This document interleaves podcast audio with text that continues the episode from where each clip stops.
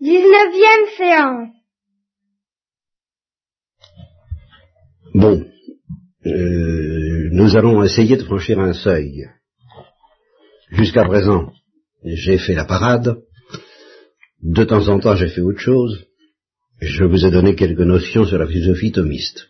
Mais, ces notions que je vous ai données sur la philosophie thomiste, c'est un peu même si c'était pas ça dans votre esprit, c'est un peu tout de même comme si je vous avais donné des notions sur la philosophie de Leibniz, de, Kant ou de Hegel. C'est des notions sur la philosophie de Bon, euh, ça va, oui. Pourquoi celle-là plutôt qu'une autre? Alors, à part ça, à part ces notions que je vous ai données, que vous avez plus ou moins bien assimilées, j'ai fait la parade. Alors cette parade, c'est tout de même important. Je félicite Florence de l'avoir écoutée presque entièrement. J'encourage Marie-Manu à l'écouter à son tour, c'est important, mais euh, les meilleures choses ont une fin, et là nous arrivons à un seuil critique euh, qui me fait un peu peur, parce que euh, je, voudrais vous faire entrer en métaphysique. Vous y faire entrer vraiment, c'est-à-dire vous donner bien autre chose que des notions qui euh, ferait partie de euh, la philosophie de saint Thomas, ou de Kant, ou de Descartes, ou de Hegel, ou de Husserl, ou de Sartre, ou de Heidegger, et qui vous permettrait éventuellement de dire, ben voilà, saint Thomas pense que, Aristote pense que, mais vous donnez des évidences. Des évidences que vous ne pourrez plus jamais perdre, sauf euh, catastrophe psychotique ou quelque chose du genre qui ne peut pas se faire du jour au lendemain. Une fois qu'on a acquis une évidence, on ne la perd pas comme ça. Et alors ces évidences, c'est pas, c'est pas forcément, euh, ces évidences, c'est pas forcément telle et telle notion qu'on peut répéter. Une évidence est, créatrice de notions. À partir de ces évidences, dans la mesure où vous aurez ces évidences, euh, vous pourrez vous-même en, créer des notions pour les expliquer aux autres, pour vous les expliquer à vous-même et surtout pour les creuser toujours davantage, parce qu'à partir du moment où on est entré dans l'évidence, eh ben, euh, on vit et on, creuse et on approfondit toujours cette évidence qu'on a reçue. Alors c'est une, véritable initiation, c'est un, énorme mystère, c'est quelque chose de, fantastique, et, et, nous sommes au pied du mur. Au point où j'en suis, je suis obligé d'essayer de vous faire entrer dans l'évidence. Voilà. Et euh, c'est pas aujourd'hui que je vais le faire, et pourtant c'est aujourd'hui que je vais commencer à essayer de le faire. Ça durera ce que ça durera, et ça arrivera à quelque chose ou à rien, j'en sais rien. Euh, mais si, si, si je pouvais vous, transmettre en, une seule fois, ce qui théoriquement serait possible, ce que je voudrais vous dire ce soir, vous seriez à tout jamais, euh, vous seriez toute la philosophie. C'est pas compliqué, ce serait, ce serait, ce serait réglé. Je pourrais me retirer fort une fête, euh, vous pourriez continuer presque toute seule, pas, tout à fait, mais indéfiniment à faire de la philosophie. donc, vous voyez, je, je tremble un peu. On va commencer. C'est pas tellement ce que vous pourrez noter dans vos, dans vos tablettes, n'est-ce pas, qui compte, encore que ça ne peut pas être, euh, c'est pas forcément inutile mais c'est de savoir si vous allez virer votre cutie, si vous allez voir ce que je voudrais vous faire voir, ou euh, si vous n'y arriverez pas. On le saura dans quelques mois, on ne le saura pas dès maintenant. Mais là, je vais commencer ce soir à essayer. Alors, avant de commencer, tout de même encore une, une petite précaution. Bon, j'ai passé presque tout mon temps, enfin une bonne partie du temps, et, et particulièrement ces derniers temps, ces dernières fois, à vous montrer que l'entrée dans la métaphysique, l'entrée dans l'évidence métaphysique, n'est pas l'entrée dans un monde d'idées claires et distinctes, comme le pensait Descartes. Et plus profondément, parce que Descartes, euh, c'est quelqu'un au sujet de qui j'ai des doutes. Euh, c'est quelqu'un que je suspecte, justement. Je ne sais pas bien ce qu'il avait dans le crâne. Par contre, il y a quelqu'un que je ne suspecte pas, pour qui j'ai la plus vive admiration, qui est un très très grand génie, peut-être en un sens le plus grand génie philosophique qui ait existé après Saint Thomas, c'est Platon. Alors là, lui, j'ai pas de suspicion à l'égard de Platon. Je, crois savoir je, crois savoir clairement ce qu'il pense, et je suis obligé de dire, bon ben, on n'entre pas en métaphysique de la manière que croyait Platon, c'est-à-dire en quittant l'univers sensible, l'univers des de l'univers empirique, ce qu'il appelle l'univers empirique. L'univers empirique, bah, c'est l'univers qui consiste à, c'est celui de la vie courante, quoi, de la vie quotidienne, dans lequel se déchaînent ou ne se déchaînent pas les passions, dans lequel euh, on, on raconte des histoires de grenouilles ou je ne sais pas quoi. Enfin, vous voyez, ça, c'est l'univers empirique. Eh bien, euh, Platon dit, si vous voulez entrer en métaphysique, il faut quitter cet univers décevant, illusoire, confus, et entrer dans le monde des réalités intelligibles. Alors ça, je, crois que je comprends bien ce qu'il veut dire, et il y en a un qui a compris encore beaucoup mieux que moi ce qu'il veut dire, c'est Aristote. Il a mis 20 ans à assimiler cette doctrine de Platon, et puis il a dit, ben c'est pas ça. C'est pas comme ça qu'on entre en métaphysique. C'est pas en quittant le monde sensible et le monde des idées confuses pour entrer dans un univers de cristal qui serait l'univers des réalités intelligibles. Ce n'est pas ça la métaphysique.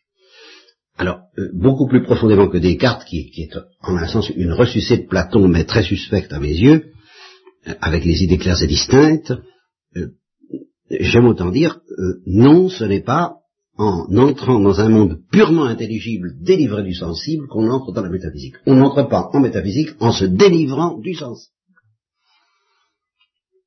On entre en métaphysique à l'intérieur du sensible, et non pas à partir d'idées claires et distinctes, mais à partir d'idées confuses et imparfaites, celles que nous donne précisément le sensible.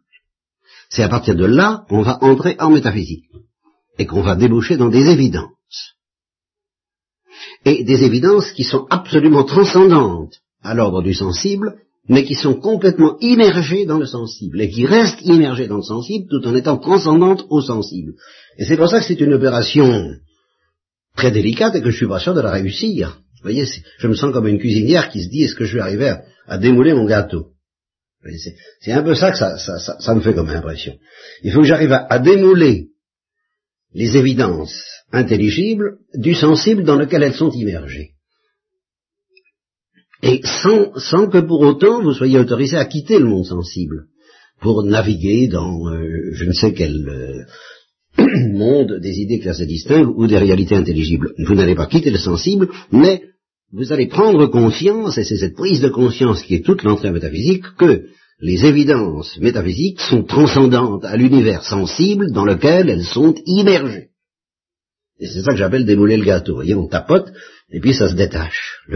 les évidences intelligibles, qui sont immergées dans le sensible, deviennent euh, consciemment transcendantes. Vous prenez conscience de leur transcendance absolue par rapport aux évidences du monde sensible.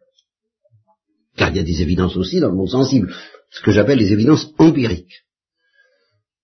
Je m'explique là-dessus avant de, prendre une comparaison extrêmement grave. Je m'explique là-dessus. Euh, euh, évidence empirique. Bon, ben, il y a des choses dans le monde, il y a des réalités, et elles changent ça a l'air quand même élémentaire, ça n'a pas l'air sorcier, ça, ça j'ai pas l'air d'exiger beaucoup. Si je vous demandais de m'adire, est-ce que vous m'accordez qu'il y a des choses autour de vous et qu'elles changent? On dit, bon oui, écoutez ça, on, on, père, on n'est pas vache, on va vous accorder ça. Hein? Est-ce que vous croyez que c'est évident? On dit, bon oui, c'est évident. On est dans un monde où il y a des choses et puis qui changent. Bon. Eh bien, cette évidence, c'est ce qu'on appelle une évidence empirique c'est une évidence incontestable. Moi, j'y crois, cette évidence. Je suis profondément convaincu qu'il y a des choses autour de moi et qui changent. Il y a des êtres qui changent, il y en a beaucoup. Il y a une multiplicité de réalités. Je suis dans un monde où il y a des, tas de choses. Et ces choses changent. La plupart changent. Il y en a peut-être qui ne changent pas, mais ça, j'en sais rien, c'est à voir, faudra voir. Enfin, la plupart changent. Elles sont soumises au changement. Je suis, je suis moi-même soumis au changement. On est tous soumis au changement. On se promène, on, va, on court, on vient. Euh, les avions bougent. Euh, ça, ça, ça, pour circuler, ça circule. Bon, évidemment, ça, ça bouge. Et il y a des choses. Il y, en a beaucoup. Bien. J'en suis profondément convaincu. Mais je suis obligé de vous dire, attention, c'est une évidence empirique. Ce n'est pas une évidence métaphysique. L'évidence métaphysique, c'est autre chose. Et alors, qu'est-ce qui caractérise une évidence empirique? Eh bien, c'est qu'elle n'est pas complètement, complètement à l'abri du fameux doute méthodique de Descartes. On peut se dire, même à propos de cette évidence empirique qui a l'air même très solide, il y a des choses qui bougent, on peut se dire encore, mais est-ce que je ne rêve pas? Est-ce que d'aventure je ne rêverai pas? Est-ce que je ne serai pas dans l'illusion? On peut quand même encore se dire ça. Tandis que quand on a atteint l'évidence métaphysique qui est immergée là-dedans, qui est comme un noyau secret, secrètement inscrit même dans cette évidence empirique que les choses changent, que les choses sont là, il y a, il y a quelque chose de beaucoup plus profond, cette évidence empirique, qui est comme un noyau caché dans l'évidence empirique. Quand vous aurez atteint cette évidence métaphysique, alors là, il n'y aura plus de doute possible. Mais tant que vous ne l'avez pas atteint, et pour le moment nous ne l'avons pas atteint, eh bien, euh, on peut être saisi de vertige, si on n'a pas confiance, cette confiance dans un Dieu bon dont je vous parlais, qui est une confiance native, naturelle, spontanée, qui fait que on ne pense pas qu'on a été créé pour être systématiquement manipulé par un, démon qui, qui, nous trompe, le malin génie de Descartes, si on n'entre pas dans des idées aussi tordues, bah, spontanément on fait confiance. Mais supposons qu'on cesse de faire confiance, alors là, le vertige peut nous prendre et on se dit, mais oui, c'est donc vrai. Eh bien, on peut se demander, oui, euh, oui, j'ai l'impression de vivre dans un monde où il y a des choses qui changent, mais c'est donc vrai. Ne, serais-je pas fou? Ne serais-je pas halluciné? Ne suis-je pas le jouet d'une fantasmagorie fantastique? Et, et, c'est de là que par Descartes d'ailleurs. bon, il s'en sort à sa manière, mais enfin, euh, je reconnais que tant qu'on a affaire à une évidence empirique, si forte soit-elle, et c'est une évidence empirique, il y a des choses qui changent, eh bien, le, doute peut encore s'insinuer, ne serais-je pas la proie d'un songe Par contre, si, à la suite de la petite opération que je vais vous demander d'essayer de subir, si, si, à la suite du traitement que je vais essayer de vous offrir, vous arrivez à découvrir que, à l'intérieur de cette certitude apparemment tranquille qu'il y a des choses qui changent, si vous découvrez qu'il y a une certitude beaucoup plus profonde encore, beaucoup plus secrète, beaucoup plus difficile à dégager, dont il faut arriver à prendre conscience, et que cette certitude, cette évidence, une évidence, alors qui est d'un ordre transcendant à l'évidence sensible, mais incarnée dans l'évidence sensible, pas désincarnée, pas coupée, pas fait d'idées claires et distinctes, non, une évidence métaphysique inscrite dans cette évidence sensible, mais secrète. Alors le jour où vous aurez fait cette découverte, où vous aurez pris conscience de cette évidence transcendante et métaphysique, alors là, le doute n'est plus possible. Bon. Alors, on n'en est pas là, c'est pas fait, je vous l'ai pas dit, je vous ai rien dit de cette évidence métaphysique, je vous dis simplement de quoi je vais partir. Je vais partir de l'évidence empirique qu'il y a des choses et puis j'ajouterai qui change. Bon. Je vais maintenant vous prendre une comparaison. Parce que c'est quand même une situation très étrange de, voir qu'il faut, il faut, il faut commencer par faire confiance à une évidence qui, qui peut être mise en doute, et, si on fait confiance à cette évidence et si on la creuse, on découvre une autre évidence, beaucoup plus profonde, et alors celle-là, elle, elle résistera à tous les doutes, alors que la première, non. Ça, fait bizarre, parce que il faut commencer par faire confiance. Si je fais pas confiance, comme Descartes le suggère, je peux pas démarrer, et j'arrive à rien. Si je fais confiance, je démarre et je découvre quelque chose de beaucoup plus précieux, de beaucoup plus profond que la première certitude à laquelle je faisais confiance, et alors là, je suis à l'abri. Maintenant, le doute peut venir. cette évidence est tellement transcendante que je ne peux plus être ébranlé et euh, je peux m'accrocher à quelque chose de, définitif, à une évidence définitive. Bon, eh bien, je vais prendre une comparaison, puisque nous sommes en théologie, dans le domaine de la foi, puisqu'en principe, en principe vous avez toute la foi, du moins je, l'espère, bon, la foi, la foi chrétienne, et comment est-ce que, comment la foi vient-elle aux humains? Oui, par le baptême. Bon, mais je, parle de quelqu'un qui n'aurait pas le baptême et que euh, un, païen auquel le missionnaire prêche, euh, il va falloir le convertir. comment la conversion vient-elle aux humains? Laissons le baptême de côté, car le baptême, justement, que demandez-vous au baptême? La foi. Donc il faut... Euh, mets dans cette hypothèse de quelqu'un qui n'a pas le baptême, qui n'a pas la foi, qui n'a rien, qui écoute un prédicateur, et comme le dit Saint Paul, la foi vient de ce qu'on entend. Fides ex auditu. Pour avoir la foi, il faut entendre un prédicateur. Il faut entendre la parole de Dieu. La parole de Dieu, c'est par les oreilles qu'on l'entend, d'abord. Et normalement. Le coup du baptême qu'on te donne quand tu n'as pas l'âge de raison, ça c'est une exception merveilleuse, mais c'est tout de même une exception. C'est pas tout à fait normal. Bon, alors comment est-ce que la foi... Euh, ça, ça, me rappelle une expression, mais je la retrouve pas, ça ne fait rien. Comment la foi vient-elle aux esprits humains? Bref, il faut un prédicateur. Il faut que l'Église prêche. Bien. Et alors qu'est-ce que, ou, alors, ou alors si, il y a, un équivalent transcendant de l'Église, c'est Dieu. Dieu. Alors évidemment, si Dieu se présente lui-même, ça s'appelle un prophète. Et alors le, prophète euh, a l'évidence que Dieu parle. Attention, c'est pas la foi, ça. L'évidence que Dieu parle, c'est pas la foi.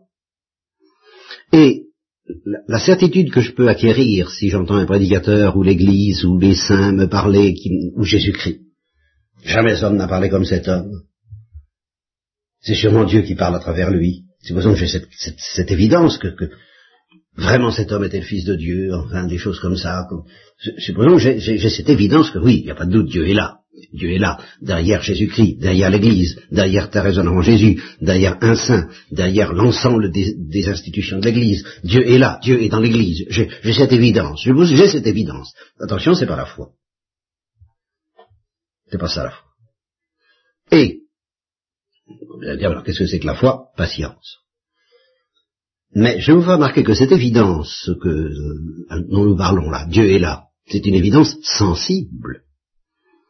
Ça part d'un miracle, ça part d'un visage. Jamais homme n'a parlé comme cet homme, ça part de, ça part de ce qu'on entend. On entend Jésus parler, on dit, on a un coup dans l'estomac, c'est très sensible. C'est Dieu sensible au cœur, c'est Dieu sensible au sens. Si je mets pas ma main dans les plaies, je ne croirai pas. C'est très sensible. Saint Thomas a demandé du sensible. Je veux vérifier que c'est bien lui qui est, euh, ressuscité. Je demande à vérifier, c'est du sensible. Eh bien, cette certitude que saint Thomas a eue en disant, ben oui, c'est bien lui, je vérifie, je mets mon doigt, c'est bien lui, cette certitude que Dieu opère des miracles, par la voix de Jésus, par la parole de Jésus-Christ, cette certitude qu'on peut avoir en voyant euh, Saint Dominique, Saint François d'Assise euh, opérer des miracles et dire des choses merveilleuses qui font que on, a encore une fois un coup dans l'estomac et qu'on se dit euh, il n'y a pas doute, c'est là qu'est la vérité, il faut y aller. Cette certitude que j'ai eue moi-même un jour, malgré toutes mes difficultés et, et mes doutes à l'égard de l'Église, bon, tout ça, je le répète, c'est du sensible. Et pour que notre cœur soit ainsi illuminé comme celui des disciples d'Emmaüs qui entendaient le Christ leur expliquer les Écritures et dont le cœur était brûlant, c'est encore du sensible. Il faut peut-être des grâces du Saint-Esprit, ce qu'on appelle des grâces actuelles, ou des grâces qui nous attirent, des choses qui nous échauffent, réchauffent le cœur et qui nous ouvrent les yeux, mais c'est encore tout de même à partir du sensible, à partir de ce que Jésus dit, ou, Philippe qui parle à l'eunuque d'Éthiopie, ben, il lui explique les Écritures, le chapitre 53 d'Isaïe, toujours du sensible. Et alors, euh, aidé par la grâce, soutenu par la grâce, ce sensible devient porteur de la lumière de Dieu, et on se dit, il n'y a pas de doute, Dieu est là, comme Jacob qui se réveille de son songe et qui dit, oh là, mais ce lieu est sacré, c'est le temple de Dieu, oh là là, oh là là, mais c'est du sensible. Alors tout ce sensible, qui, qui est peut-être très surnaturel, un sensible soutenu par le surnaturel, tout ce sensible qui est nécessaire pour qu'on ait la foi, est préalable à l'acte de foi. C'est la parade. Dieu fait la parade devant euh, quelqu'un et puis lui dit, tu vois, je suis là, tu vois, je t'aime, tu vois, j'ai envie. Bon, veux-tu? Ça correspond à quoi, tous ces sensibles? Ben, Ça correspond à la sonnerie d'un appareil téléphonique. C'est tout un ensemble d'événements qui font qu'on se dit, il n'y a pas de doute, Dieu, Dieu est là et il m'appelle, comme il est dit pour Zaché. Le, maître est là et il t'appelle. Zaché, descendant de ton arbre. Il est là et il t'appelle c'est un immense appel, sensible, éclairé par des grâces, appuyé par des grâces. Vous voyez le cœur des disciples d'Emmaüs qui brûle, c'est un appel. Un appel à quoi? Un appel à croire. Et qu'est-ce que c'est croire? Ah ben ça c'est autre chose. C'est décrocher l'appareil et dire Allô, je crois. Et à ce moment-là, À ce moment-là, on n'a pas d'évidence. Attention, toutes les évidences sont dépassées. C'est transcendant à toutes les évidences, même aux extases, même aux lumières, à toutes les lumières qu'on a pu recevoir, même au cœur brûlant des disciples d'Emmaüs, même aux miracles qu'on a pu contempler, même aux plaies que saint Thomas a pu vérifier, même à la résurrection et à Jésus-Christ euh, illuminé au tabord. C'est transcendant à ça. Jésus au tabord, alors là, vraiment, Jésus au tabord, les apôtres, oh, ça y est, c'est lui, ils se sentent au septième ciel, tout, bon. Eh bien, la foi, c'est encore bien au-dessus de tout ça. Ce n'est pas une évidence, la foi, à la différence de la métaphysique qui va être une évidence. C'est une certitude. Mais c'est une certitude qui, évidemment, ne vient pas comme ça, elle est immergée dans le sensible de toutes les démonstrations, de toutes les manifestations, de toutes les épiphanies de Dieu. Dieu se montre à Abraham, il se montre à Moïse à travers le buisson ardent, il se montre, il se montre comme il peut se montrer, mais il se montre pas face à face, il se montre de dos, comme il le dit à Moïse. Alors, on se dit, ça y est, ça y est, c'est lui, c'est lui, il n'y a pas d'autre, c'est lui, c'est lui. Bon, Dieu lui dit, veux-tu me croire? À ce moment-là, si on dit oui, alors il se passe quelque chose qui est absolument transcendant à toutes les manifestations, transcendant au d'abord, transcendant aux vérifications de saint Thomas euh, de saint Thomas l'apôtre, pardon, pas du tout d'Aquin, transcendant à tout ce que Dieu peut faire pour montrer qu'il est là, et qui s'appelle la certitude de la foi. Ça, c'est autre chose. Et quand la certitude de la foi est entrée dans notre cœur parce que nous avons dit je crois, et qu'à ce moment-là on se fait baptiser, ce qui, ne peut pas faire de mal, n'est-ce pas Marine? Bon. Et puis qu'on pratique des sacrements. À partir du moment où on a dit je crois, je veux vivre de foi, tout peut disparaître. Alors ça, c'est différent. Tout peut disparaître. N'empêche que cet acte de foi, il ne serait pas monté dans notre cœur s'il n'y avait pas eu du sensible. Dieu sensible au cœur nous dit veux-tu croire? Et, par ce, et, immergé dans ce sensible, l'acte de foi surgit, jaillit, et alors il est absolument transcendant à tout le sensible, à toutes les évidences, et on entre dans un domaine qui n'est plus une évidence, mais qui est une certitude plus profonde que toutes les évidences, y compris plus profonde que l'évidence métaphysique, et qui s'appelle la certitude de la foi, parce que j'ai dit allô, j'écoute. Alors je suis relié, je suis en communication avec la science divine, en direct, par la foi, bien plus profondément que par le tabord et tout le reste. Voilà. Eh bien, l'évidence métaphysique, c'est quelque chose qui ressemble à ça. Sauf que, à la différence de la foi, c'est une évidence. Tandis que la foi, c'est pas une évidence, c'est une certitude. Mais c'est une évidence qui, comme la foi, s'appuie sur le sensible tout en étant transcendant aux sensibles. Bien. Alors, je vais terminer ce soir en vous donnant un, exemple d'évidence métaphysique. À partir de mon évidence sensible du départ, qui est une évidence empirique. Hein, attention, il y a des choses. Bon, mettons, prenons ça, ne parlons pas du changement pour le moment il y a des choses. Il y a différentes choses autour de moi. Ça, c'est une évidence empirique. Bon. Eh bien, si vous arrivez au niveau métaphysique auquel je voudrais bien que vous accédassiez un jour, avec une grande bouche intellectuelle, n'est-ce pas de grenouilles qui réclament de la lumière métaphysique, eh bien, vous découvrirez que un être est forcément ceci ou cela. C'est aussi bête que ça. Hein. Un être, c'est forcément ceci ou cela. Un être, c'est pas n'importe quoi. Un être est tel ou tel. Et un être ne peut pas à la fois être ceci et ne pas l'être. Ce qui est le principe de non-contradiction. Alors ça, ce n'est plus empirique. Ça, c'est métaphysique. Et évidemment, pour, découvrir cette évidence qu'un être est ceci ou cela, il faut, faut, commencer par l'évidence sensible. Il y a des êtres, oui, mais d'accord. Mais là, je suis peut-être halluciné encore quand je pense qu'il y a des êtres. Mais quand je dis un être est forcément ceci ou cela, et il ne peut pas à la fois l'être ou ne pas l'être, alors là, il n'y a plus de doute possible. Il n'y a plus d'hallucination possible. C'est une évidence intelligible que je n'ose pas appeler pure, puisqu'elle est immergée dans le sensible, mais que j'appelle tout de même transcendante à tout l'ordre du sensible un être est forcément qualifié et déterminé tel ou tel, pas n'importe quoi. Un être, ce n'est pas n'importe quoi, c'est pas ya ya ya. Ça, c'est l'intelligence qui me le dit, c'est pas le sens. Ça, c'est à l'abri du doute. Et quand un être est ceci, il ne peut pas ne pas l'être, car il l'est ou il ne l'est pas. Ça, c'est à l'abri de toute espèce de doute possible ou imaginable. Du moment que mon intelligence fonctionne, elle me dit ça en toute certitude, à partir de l'évidence sensible qu'il y a des êtres. Bon, eh bien écoutez, c'est un tout petit début. Ce que je voudrais, c'est que vous réfléchissiez à la transcendance énorme, à l'abîme qui sépare la certitude de sens commun, la certitude empirique. Bah, il y a tout de même des choses autour de moi, quoi? Bah oui, bah, c'est évident. C'est pratiquement évident. Mais enfin, on ne sait jamais. Et puis cette certitude métaphysique, alors qui part de l'âme et qui est, qui est d'un autre ordre, qui est bien plus profond, attention. Un être ne peut pas être n'importe quoi. Il est ceci ou cela. Et il ne peut pas à la fois être ceci et ne pas l'être. Il est ceci ou il n'est pas ceci. Ça, j'en suis sûr. Et il n'y a pas d'hallucination possible là-dessus. Je vous demande de méditer là-dessus sur la différence entre une certitude qui est pratiquement invincible, mais qui, ah, on ne sait jamais, je suis peut-être, je suis peut-être dupe, tandis que là, sur la deuxième certitude qui est absolument transcendante au sensible, quoique immergée dans le sensible, ça ne me dit pas. Comprenez ce que je veux dire, c'est que pour savoir qu'un œuvre est ceci ou cela, j'ai pas besoin de savoir clairement ce qu'il est. Euh, il est ceci ou cela, mais il est quoi? Oh, j'en sais rien. Je, je, me rends bien compte que les êtres que j'ai sous le nez, ils ont une nature précise, mais je sais pas laquelle, je la vois pas, c'est très confus, c'est très... Je, suis perdu, je suis paumé, je suis au milieu d'un monde sensible. Qu'est-ce qu'une grenouille, par exemple? Ben, je sais pas, ou est-ce qu'une grenouille, simplement vous dira, je sais pas. Et les savants savent pas ce que c'est qu'une grenouille. Ils cherchent, on se rapproche. Et qu'est-ce qu'un homme? Là, on sait un peu mieux, mais c'est pas encore tout à fait... C'est pas le Pérou, hein ça, c'est de la philosophie, c'est pas de la métaphysique. Chercher ce que c'est qu'un homme, c'est de la philosophie. C'est déjà très important. Mais la métaphysique, c'est plus profond que ça. C'est-à-dire, je ne sais pas bien ce que c'est qu'un homme.